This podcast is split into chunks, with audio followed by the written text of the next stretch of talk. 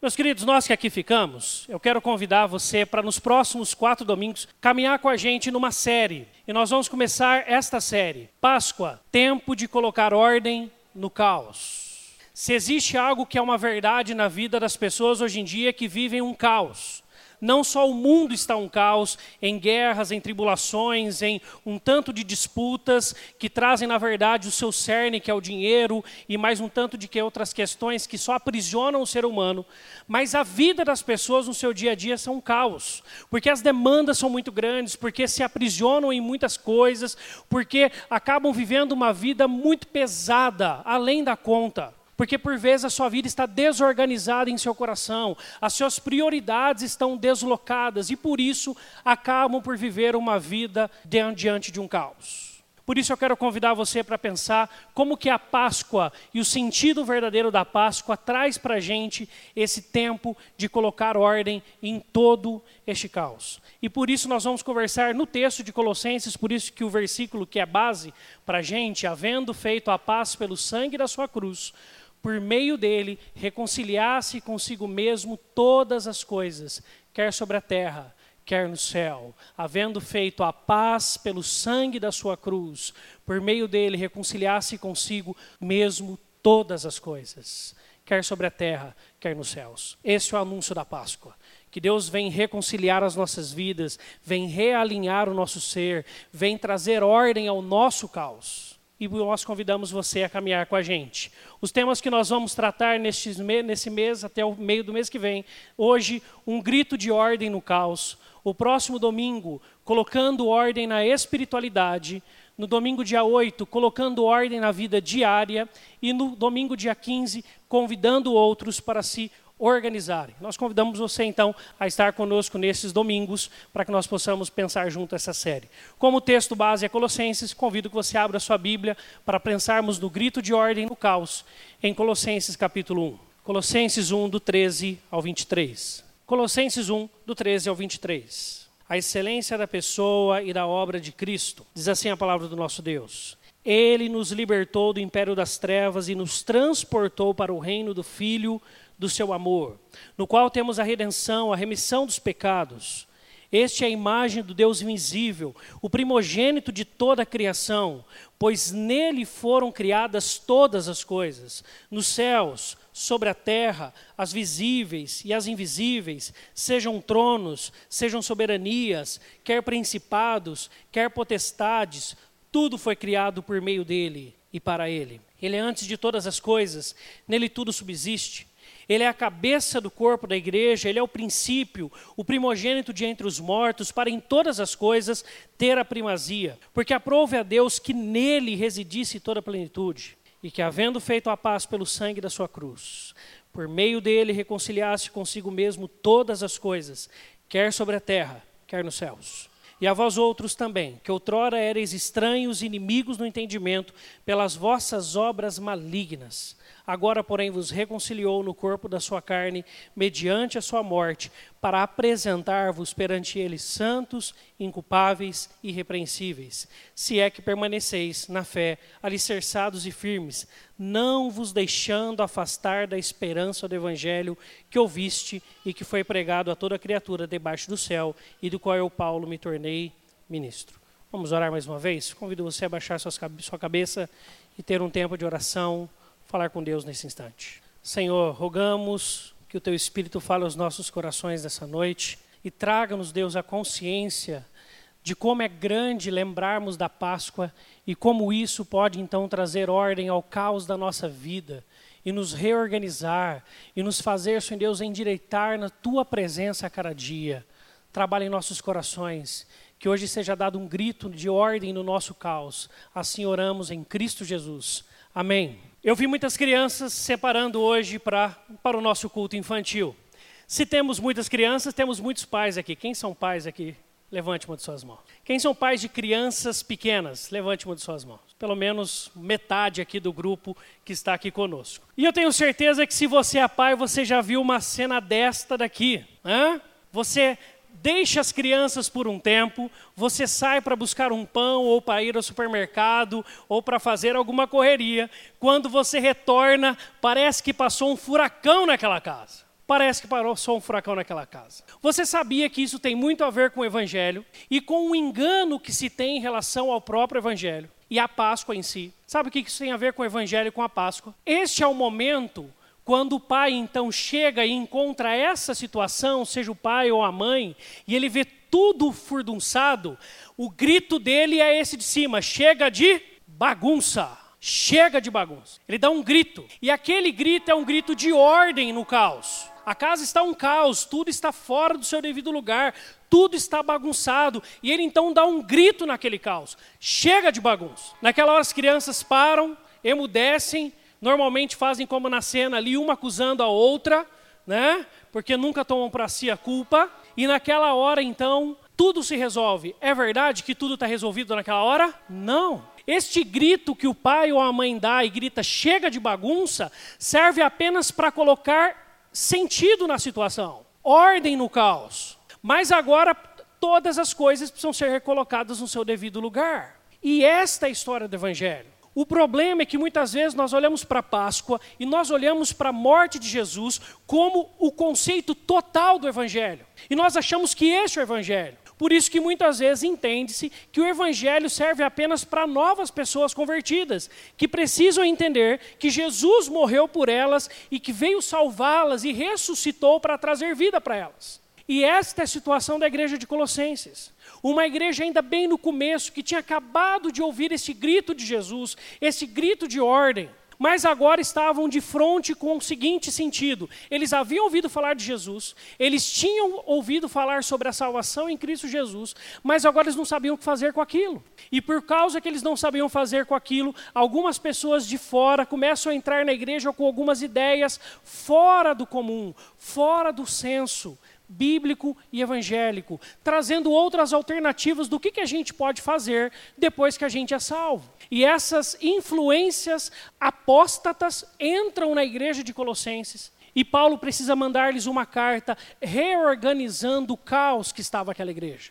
E por isso que nós vamos pensar a partir da carta de Colossenses nisso. Assim, meus irmãos, quando nós pensamos na morte e na ressurreição de Cristo, ele é apenas aquele estágio de grito de Deus. Deus dá um grito ali no, no, caos que o mundo estava, que havia tomado pelo pecado, mas agora as coisas precisam ser colocadas no lugar. E não é diferente na sua vida e na minha. Quando nós aceitamos a Jesus e entendemos a missão, a, a, a vida dele e aquilo que ele fez por nós, agora a nossa vida precisa ser organizada por ele.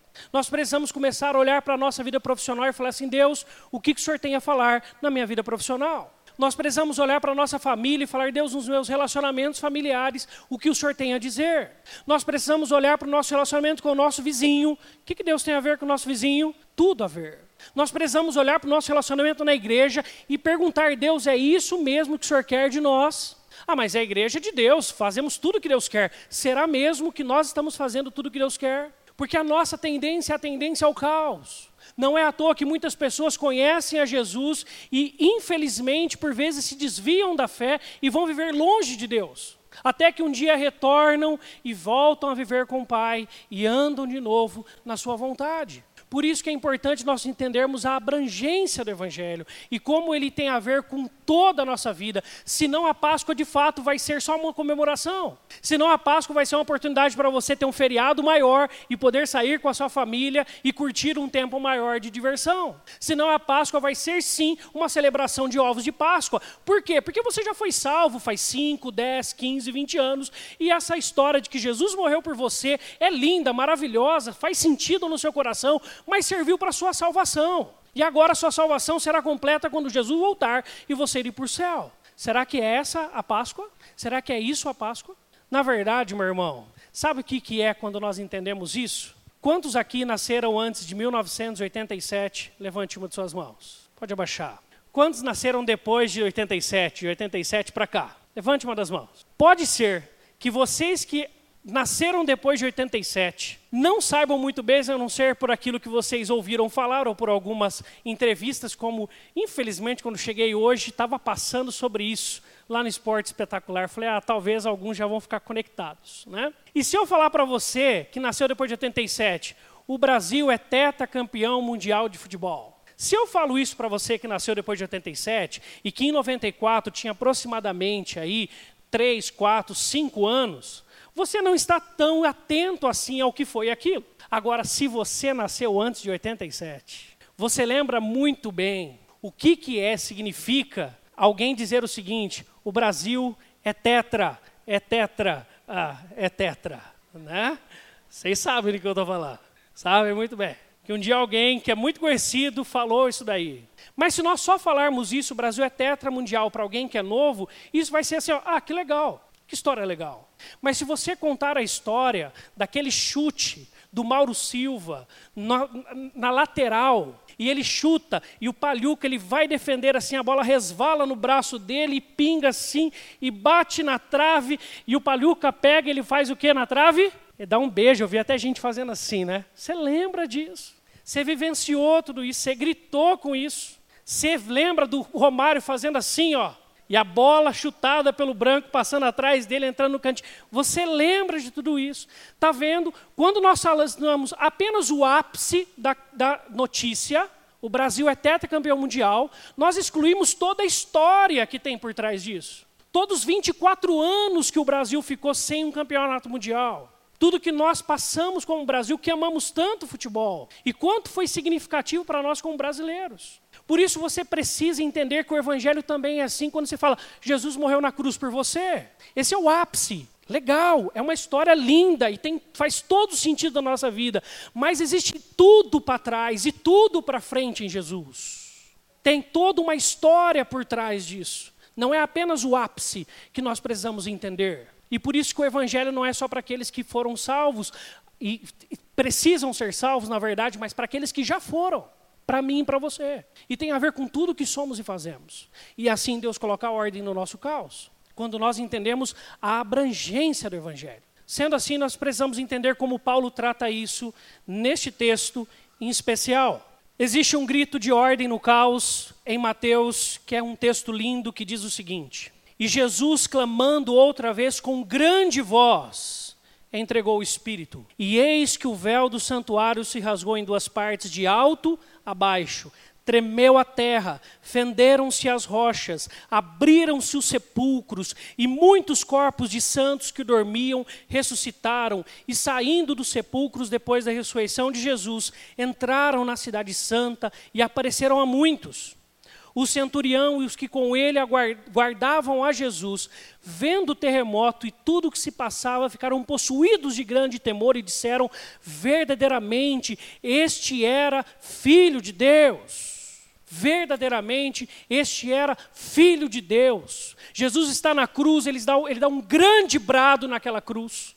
E naquele instante que ele dá aquele brado na cruz, a Bíblia diz que ele entrega o Espírito, ele morre. E ao morrer, a primeira reação de Deus a isso é rasgar o véu de cima a baixo do templo. Isso simboliza um novo acesso. Agora nós estamos novamente permitidos entrar na presença de Deus. Aquilo que havia sido rompido no pecado, lá no jardim do Éden, aquilo que o pecado trouxe aquela separação entre nós e Deus, foi agora desfeita em Jesus. E Jesus então nos abre a presença do Pai novamente e nos reconcilia com Deus. A interpretação de Paulo nesse texto que lemos sobre como o rei chega e vence está no texto que diz: E havendo feito a paz pelo sangue da sua cruz, por meio dele reconciliasse consigo mesmo todas as coisas, quer sobre a terra, quer sobre os céus. A paz não foi criada quando Jesus morreu por nós.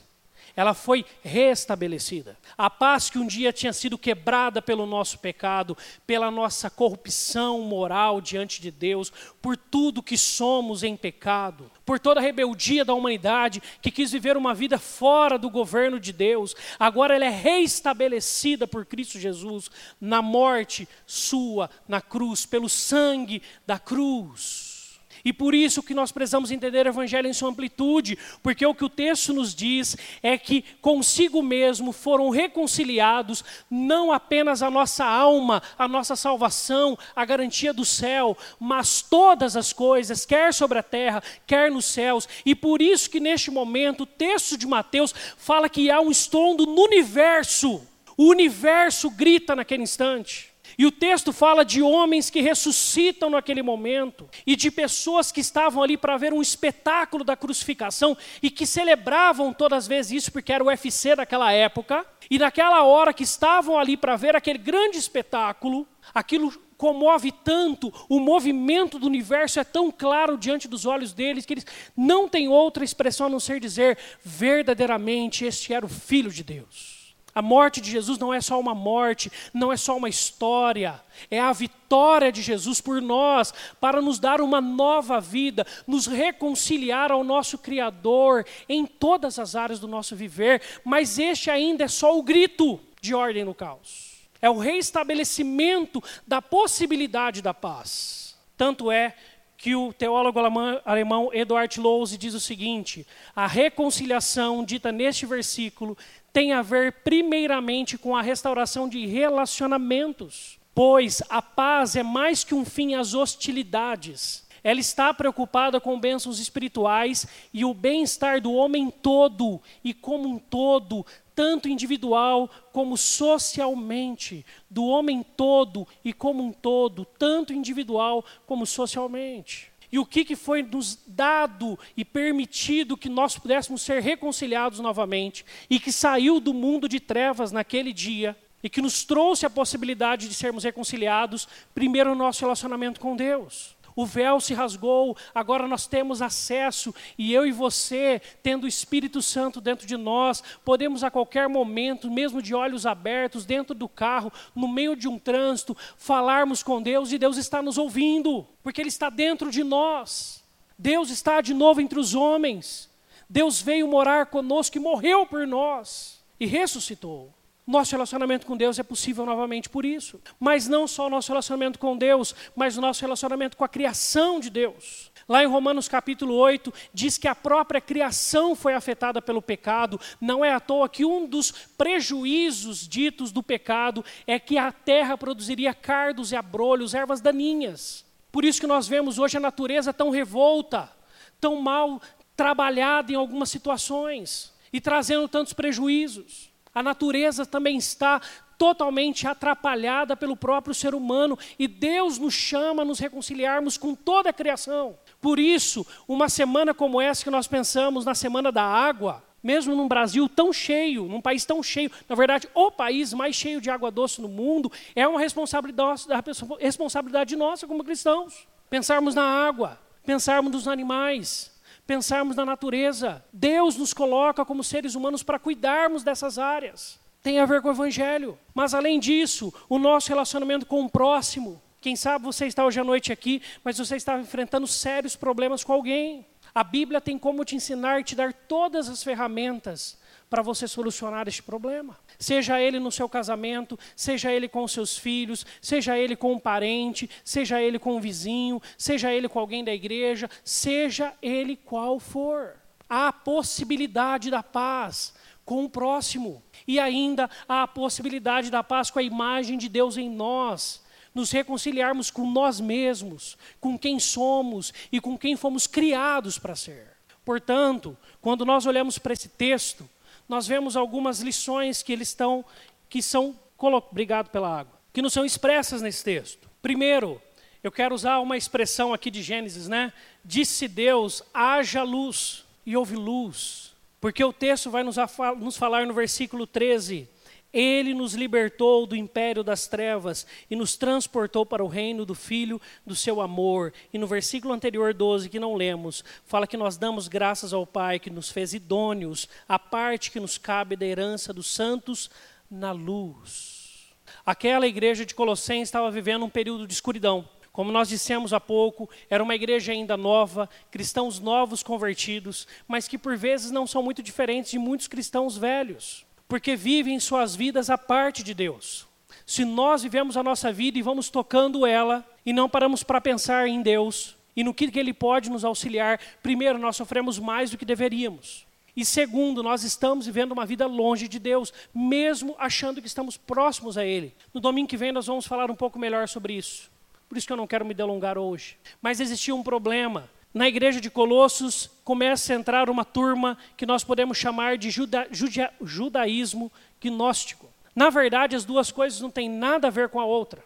Ou você era judeu naquela época, ou você seguia uma linha da filosofia que era o gnosticismo. O judaísmo era aquela religião e a religião que tinha o Velho Testamento como verdade e que tinha todas as cerimônias e que sacrificava os animais e que tinha que ter a circuncisão, todos os ritos de purificação. Era uma religião muito ascética, que você tinha que tomar muitos cuidados, muitos tatos.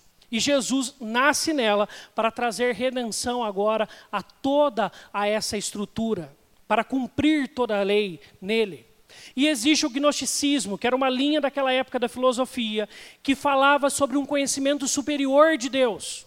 Então eles buscavam Deus a partir do conhecimento, da inteligência, de um acesso diferenciado com Deus. E você subia em níveis no conhecimento em relação a Deus. Nós temos algumas facetas do gnosticismo hoje em dia, vários tipos de linhas. Mas o gnosticismo falava o seguinte: você precisa crescer no seu entendimento sobre Deus. Mas ficava apenas no mundo das ideias. Quando você vai comigo, eu convido você que abra sua Bíblia no capítulo 2 de Colossenses. Você verá algumas dificuldades na prática que eram trazidas para a igreja e como esse grupo começa a influenciar a igreja de Colossenses.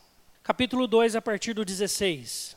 O cerimonialismo sombra de coisas futuras. Ninguém, pois, julgue por, vos julgue por causa de comida e bebida, ou dia de festa, ou lua nova, ou sábados. Porque tudo isso tem sido sombra das coisas que haviam de vir, porém o corpo é de Cristo.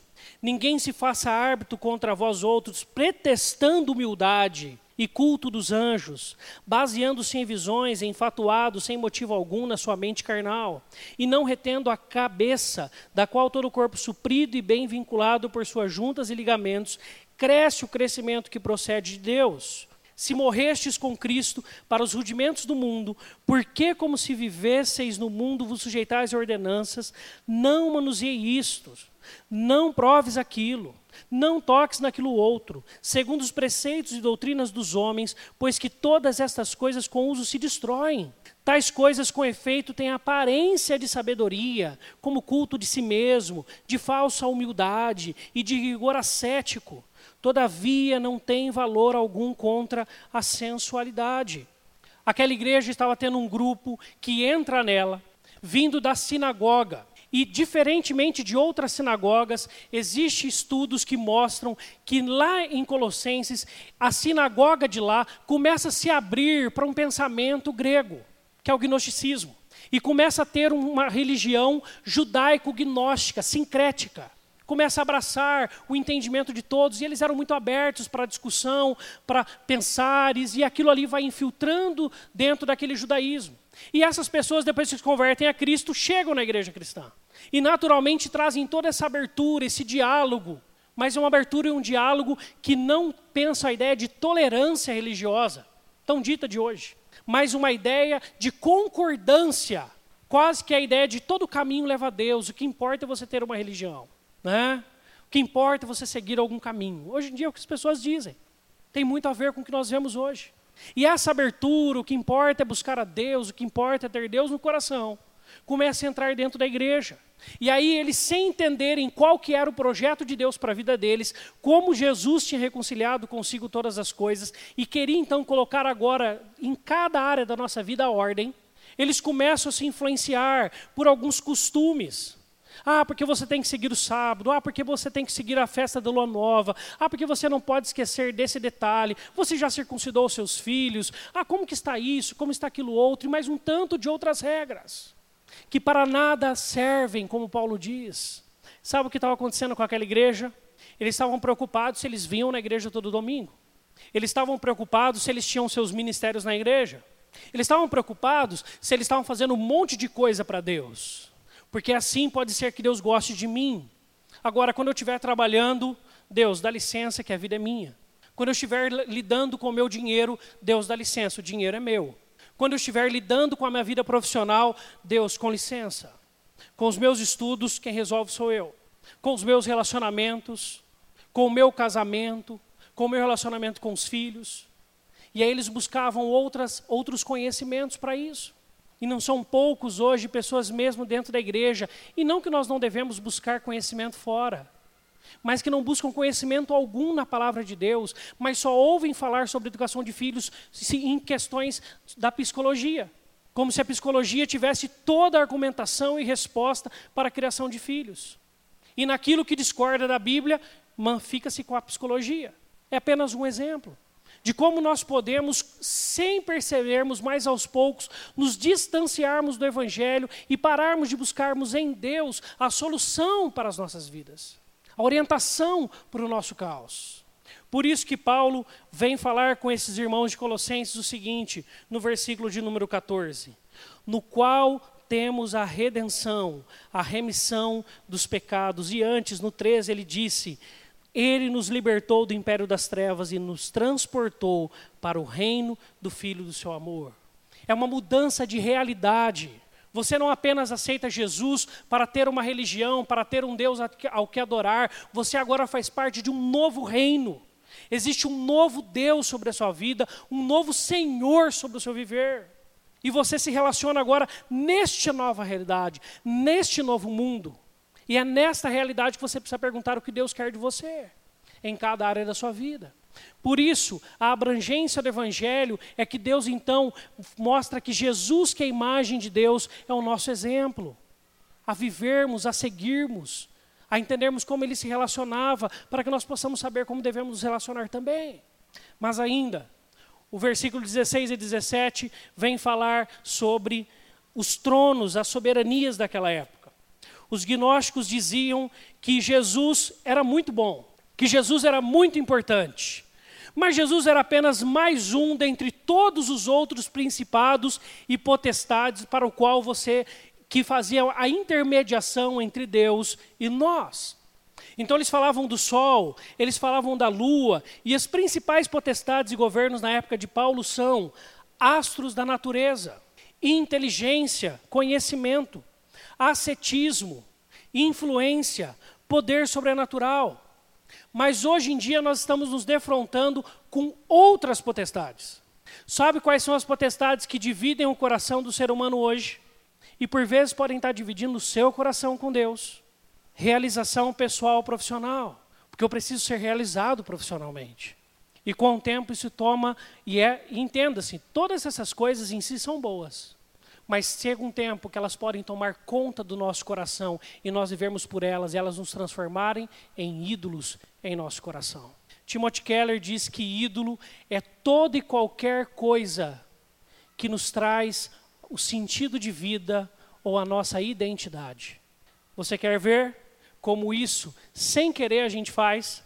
Se você chegar para um homem, principalmente para um homem, que é muito ligado nessa questão de sucesso profissional, e você virar para ele e falar assim: o que, que você faz? Qual vai ser a resposta dele? A profissão dele. Fala, se você perguntar diretamente, você não está perguntando nada. Você está falando, o que você faz? Ele poderia falar, sou pai, sou marido, sou servo de Deus, eu faço um monte de coisa. Mas ele vai responder pela, pela profissão dele. Nós nos identificamos na nossa sociedade pela nossa profissão. Por isso que o homem desempregado não gosta nem de conversar. Você já percebeu? O homem fica desempregado, ele se afasta de todo mundo. Por quê? Porque alguém vai perguntar para ele: e aí, o que, você faz? Ele fala assim: eu não faço nada, eu estou desempregado. Está vendo como essa questão, por vezes, pode tomar uma proporção nos nossos corações e se transformar num ídolo? Pode se transformar num ídolo. Sem dizer que chega uma hora onde nós, muitas vezes, na nossa vida profissional, vamos ter que escolher entre crescermos profissionalmente ou fazermos a vontade de Deus. A nossa identidade está onde? Em Deus ou na nossa profissão? Se tiver na nossa profissão, nós vamos escolher crescer profissionalmente. Além da realização pessoal e profissional, existe hoje, principalmente, principalmente entre os jovens e adolescentes, mas não se limita a eles, visibilidade e influência. São duas coisas que são diferentes, elas se assemelham, mas são diferentes. Visibilidade hoje em dia é algo muito buscado principalmente no pessoal nas redes sociais. A pessoa posta alguma coisa, ah, se ninguém curtir, a pessoa entra em depressão. Você já percebeu? Postou alguma coisa lá, ninguém foi um comentário legal, acabou, acabou o dia para a pessoa. Por vezes algo desse tamanho pode se transformar num Deus, num ídolo do nosso coração. Ser o sentido da nossa vida, sermos visíveis. Ou você quer influenciar, é até muito usado na mídia, mas em qualquer lugar, o que importa é você ter influência sobre as pessoas. E você vive e morre por isso, porque o que importa é você ter influência. Importa que você tenha muitos seguidores, não só nas suas redes sociais, mas na sua vida. Pessoas que falam assim: eu acho aquela pessoa fantástica. E o seu coração só se alegra quando alguém fala assim: eu admiro você. É quando essas coisas transformam-se em Deus em nosso coração. Existe uma outra potestade e trono e soberania de nossa era, que também é a prosperidade material. E a nossa alegria está na próxima conquista. E se nós não conseguirmos, cai o desespero. Se nesse ano eu não trocar de carro, se nesse ano eu não conseguir fazer aquela viagem, se nesse ano, como outro dia eu falei até no culto de quinta-feira, eu não comprar a minha Philips Air Fryer, é verdade. Porque aqueles comerciais de Polishop são comerciais de adoração, gente. Não tem outra explicação para aquilo. Porque se você não tiver aquele produto, você será a pessoa mais infeliz da face da terra. Você já percebeu? É legal, porque passa uma pessoa com, com o objeto ali da Polishop, toda alegre, feliz, e depois tudo preto e branco, comercial, triste a pessoa que não tem, como é difícil. Você tem que pintar a parede, se você não tiver aquele negocinho de pintar a parede. Quantas vezes no, no ano a gente pinta a parede da nossa casa? Ou se alguma coisa que a gente fizer todo dia. Né? Mas às vezes são coisas pequenas, ou são coisas grandes, mas que tomam o centro do nosso coração. E aí trabalha-se duas, três, quatro vezes o necessário para se ter, para se ter, para se ter, para se ter. E aí nós encontramos as incoerências desses deuses. Você trabalha a semana inteira, a esposa trabalha a semana inteira, ralam a vida inteira fora de casa a semana inteira, para você no final de semana sair de casa e ir para lá para Elias Fausto. Elias Fausto é para lá. E lá para Elias Fausto. Para você comer comida caseira. Você trabalha a semana inteira para comer comida caseira fora de casa. Mas, por, mas porque é nisso que está a sua realização. Para o jovem, se não tiver o celular da moda, o mundo acaba. Literalmente para eles, queridos jovens e adolescentes, aonde está o seu coração? Como nós lemos no texto, dízimos e ofertas, aonde está o tesouro, aí estará o teu coração. Aonde está o teu coração? E existem outras coisas que nós buscamos também, prazer e estética. Você querer fazer exercício físico porque isso faz bem para o seu corpo, porque você acredita sim que é templo do espírito e que você deve cuidar do seu corpo, ótimo, mas cuidado quando isso toma o centro da sua vida. Porque daí, mesmo você tendo o corpo que talvez muitos ou muitas desejariam, você nunca está satisfeito. E principalmente as mulheres nunca estão satisfeitas com o seu corpo e vivem um uma escravização, uma escravização em relação ao seu próprio corpo. Porque eu tenho isso bonito, mas a outra tem isso outro melhor ainda do que eu. E não vive-se em paz com aquilo que Deus te deu. Porque se no, essa semana eu não conseguir fazer a, como que chama o trabalho no cabelo lá, que faz os produtos? Fala um aí, progressiva. Se eu não fizer a progressiva, eu não saio de casa. É verdade. Tem muita gente que deixa de ter relacionamentos porque não acredita que tem o corpo necessário para se ter os relacionamentos, a vida, o contato, a vida social. É quando essas coisas se transformam em deuses em nossos corações e tomam o lugar de Cristo Jesus. O prazer, o que importa é o meu prazer, seja ele de qualquer ordem. O meu conforto, a minha alegria, a minha satisfação. E aí, compromissos assumidos deixam de ser assumidos em nome do prazer. E ainda a pergunta que muitos fazem quando traem, por exemplo, era: mas como me segurar? Estava tão fácil. Como se nós fôssemos animais irracionais, presos aos nossos instintos. É porque no nosso coração Deus é outro. Além disso, a autonomia. A vida fala isso para a gente. Cresça, vi, vivencie novas realidades. Dependa apenas de si. Hoje, o que a vida diz para as mulheres? Trabalhem para você não depender do seu marido. Não vejo problema com isso, trabalhar e não depender do marido. Não tem crise, não. Agora, o problema é que a autonomia começa a tomar um ganho no nosso coração, ao tal ponto que a gente começa a ser autônomo até de Deus, e Deus se torna mais um com a gente. Quando é e vale a pena para a gente, a gente quer saber a opinião de Deus. Senão a gente fala, Deus, com licença, a vida é minha e toca seu barco.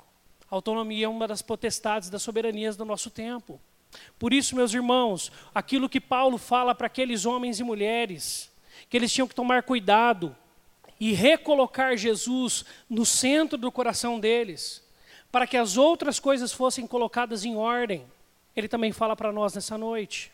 Talvez em um contexto diferente, talvez com ídolos diferentes de hoje em dia, mas a, o ensino ainda é o mesmo. Que todas essas coisas são boas, é bom você ter relação profissional, pessoal, ter visibilidade, influência, prosperidade material, prazer, estética, autonomia, todas essas coisas, se feitas para Deus, como o texto fala, são glória de Deus. Porque para você pregar o evangelho, você vai ter que ser influente, você vai ter que ser visível. Para você abençoar vidas, você vai ter que ter prosperidade material. Para você poder cuidar do seu corpo, você vai ter que fazer um exercício. Para você não se escravizar pelo trabalho, você vai ter que se dar direito ao prazer do Shabá, do descanso semanal, que aqueles que não descansam um dia na semana estão em pecado. Tudo isso pode ser muito bom se estiver debaixo da autoridade de Deus. Se Jesus for o Senhor das nossas vidas, se Ele organizar esse caos, senão eles tomam um lugar que tomam toda a nossa alegria. E sabe qual que é o problema? Quando você conquista aquilo que você almeja, você ainda não o conquistou, porque você sempre terá algo a mais que você quer e nunca você estará satisfeito. Se os deuses forem esses, se o Deus for Jesus, você pode ler a carta que vem antes de Colossenses, Filipenses e ver Paulo falando assim: aprendi a viver feliz em toda e qualquer situação. Porque quem estava no centro do coração de Paulo era Jesus. Não eram essas coisas que são ídolos, ídolos, preste atenção, ídolos do nosso tempo.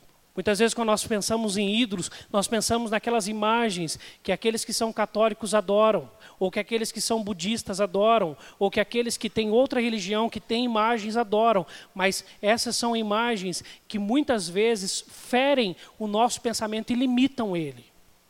Os nossos verdadeiros ídolos são esses, que por vezes, mesmo dentro de igrejas, mesmo ouvindo sobre o Evangelho, o Evangelho não transforma e não toma conta do nosso coração e eles se tornam ídolos em nossas vidas. Tem gente que não dá carona para os outros, tem gente que não ajuda ninguém. Se precisar usar o carro, porque o carro é intocável, o carro já virou ídolo, em outros sentidos. Por isso são coisas boas, mas se tomarem o lugar de Jesus, eles vão te trazer insatisfação e caos, e não alegria e satisfação em Deus. Por isso, existe o versículo 18, no qual Paulo convida esta igreja e encoraja ela a como ajudar não a si mesma, mas a todas as pessoas daquela cidade e a nós também. E o versículo 18 nos diz: Ele é a cabeça do corpo da igreja. Jesus precisa ser o cabeça da igreja, porque através dela imprime a transformação na vida dos seus eleitos, dentro e fora das igrejas. Por isso que nós precisamos pregar o evangelho, por isso que nós temos que ser compromissados com o evangelho. Porque o Evangelho não só incomoda o seu coração, como está incomodando hoje, e o meu coração também, e nos faz repensar o caos que por vezes nos colocamos. Mas o Evangelho pode transformar a vida de pessoas que estão aí fora e que acham que, se forem gerentes e diretores nas empresas onde estão, encontrarão a felicidade da vida e matam a família deles e matam tudo que está ao redor para que eles sejam gerentes e diretores onde estão. E quando chegam lá, não encontram a devida alegria. O pote de ouro não está no fim do arco-íris. Por isso que a igreja precisa proclamar o Evangelho constantemente para que esse evangelho invada as redes sociais, invada as nossas vidas e nós nos transformemos em notícias ambulantes da transformação do evangelho, aonde Deus nos levar. E nós possamos organizar tudo aquilo que temos em nossa vida, tendo Jesus como Senhor dela. É por isso que depois de convidar os colossenses a refletir, Paulo fala que nós por vezes nos acostumamos com a bagunça. Eu tive a oportunidade de ir lá no Denadai ter um período de construção do templo lá do Denadai. E foi algo que a gente achou muito interessante, que assim que estávamos com um piso ainda que era batido de cimento, sem o piso mesmo, que foi que a gente colocou lá, foi o, aquele azulejo grandão e liso, porcelanato, isso daí, obrigado. A gente colocou porcelanato lá. E aí o pessoal, quando estava ainda no, no piso de concreto, falou assim, pastor, vamos mudar. Eu falei, se vocês mudarem, a gente não coloca o piso.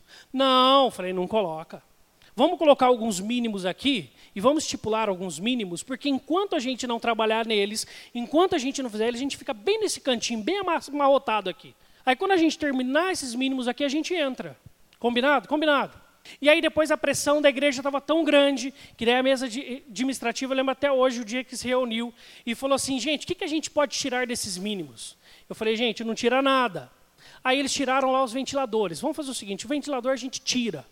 Eu falei, era um comecinho do ano, eu falei, se vocês tiraram o ventilador, vai chegar o final desse ano, vocês estão sem os ventiladores aqui dentro. A gente tinha conseguido comprar só quatro. Eu falei, vocês precisam de dez aqui. Vocês vão estar sem os ventiladores aqui dentro. Não, não, é, é, é rápido, é coisa de mil, mil duzentos, a gente consegue. Vocês vão ficar sem ventilador. Mas tudo bem, vamos lá. Nós somos democráticos, vamos trabalhar assim. Trouxemos a igreja para dentro. Eu não sei se na, há três semanas atrás eles colocaram os ventiladores, mas até um mês atrás estava sem. Porque nós nos acostumamos com as coisas. Quem aqui tem alguma gambiarra em casa, levante uma de suas mãos. Amém. Eu também. É tão fácil arranjar uma. Basta um espelhinho que quebra. Você pega aquele papelzinho e pressiona ele assim, ó, tuf. Você troca o papel toda semana. Mas você não vai na esquina, compra um espelho novo, tira, parafuso e coloca no lugar.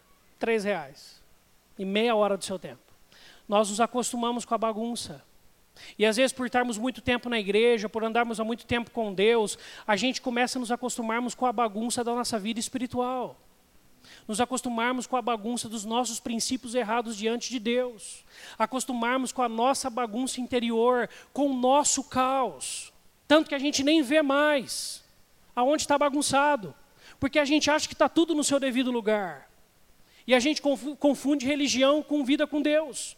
A gente confunde vir na igreja com satisfazer o coração de Deus. A gente confunde um tanto de coisas. E aquilo que precisa ser transformado para de ser transformado da noite para o dia, porque a gente se acostuma com a bagunça. Você já se acostumou com a bagunça? Quer fazer um teste no seu coração? Vou te fazer uma pergunta. Responda no seu coração. Qual foi a última coisa que você transformou em Cristo Jesus na sua vida? Responda essa pergunta no seu coração. Qual foi o último pecado que antes você cometia, você colocou diante da presença de Deus e você falou assim: Isso eu tratarei diante da tua presença, Pai, vamos juntos. E o Espírito Santo mudou no seu coração. Muitas vezes nós nos acostumamos com a bagunça. Muitas vezes a gente acha que está tudo bem, porque por vezes a vida está aparentemente em ordem. Mas o Evangelho não se limita àquilo que nós já fizemos com Deus ou àquilo que já foi transformado. Ele tem muito mais para fazer no nosso coração, muito mais para organizar no nosso ser. Deus não quer apenas que você se livre de uma coisa, Ele quer te trabalhar e te livrar de todas as coisas que não têm a ver com aquilo que Ele tem para você. A resposta é: aí nós encontraremos a satisfação.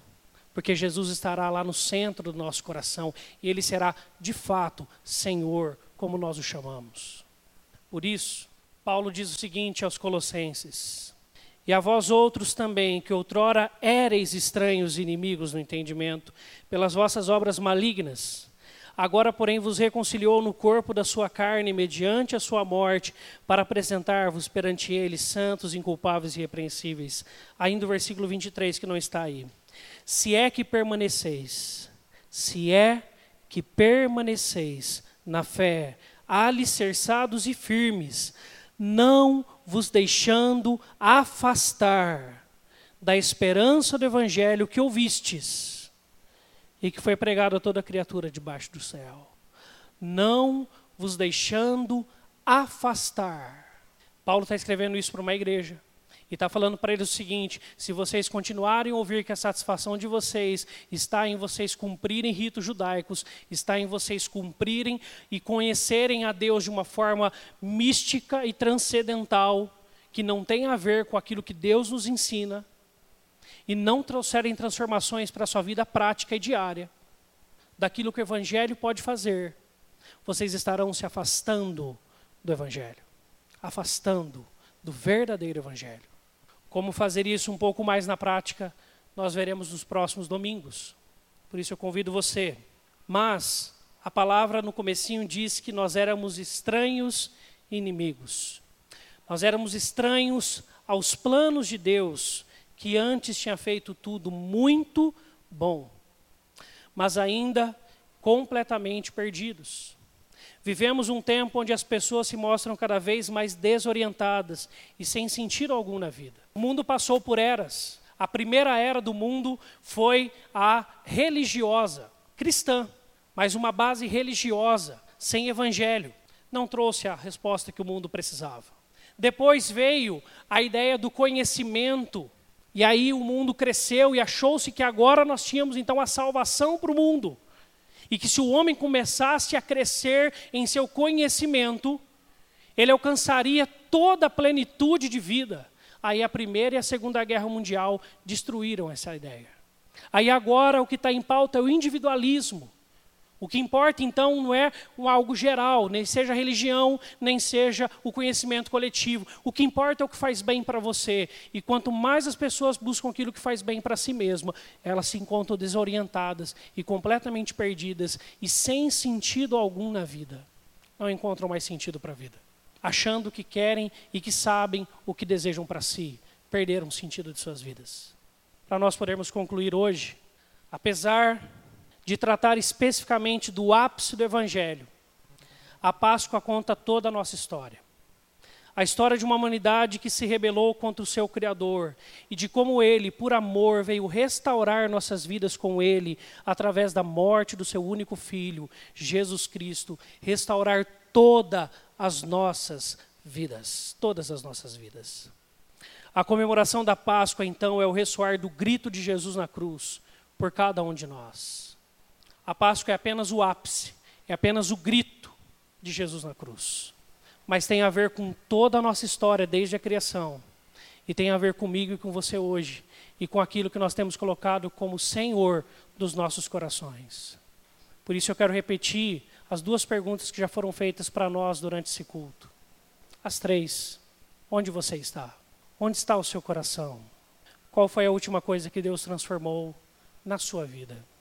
Responda essa última pergunta, talvez com um compromisso, analisando e pedindo como Davi, Deus, vê se há em mim algum caminho mal, mostra-me onde eu estou errando, quais têm sido os verdadeiros ídolos do meu coração que têm tomado o teu lugar, tira eles, destrona eles, como o Senhor fez com os principados potestades na cruz.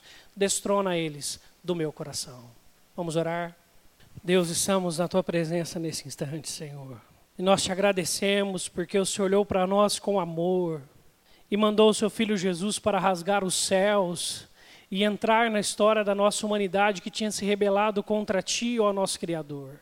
O Senhor tinha nos feito perfeitos, puros, santos na tua presença, plenos na tua presença em plenitude de vida e de existência. Toda a sua criação que vem de ti é perfeita e nós também éramos. Mas nós decidimos nos rebelar. E Deus, o pecado, então tomou conta e se tornou o nosso Senhor.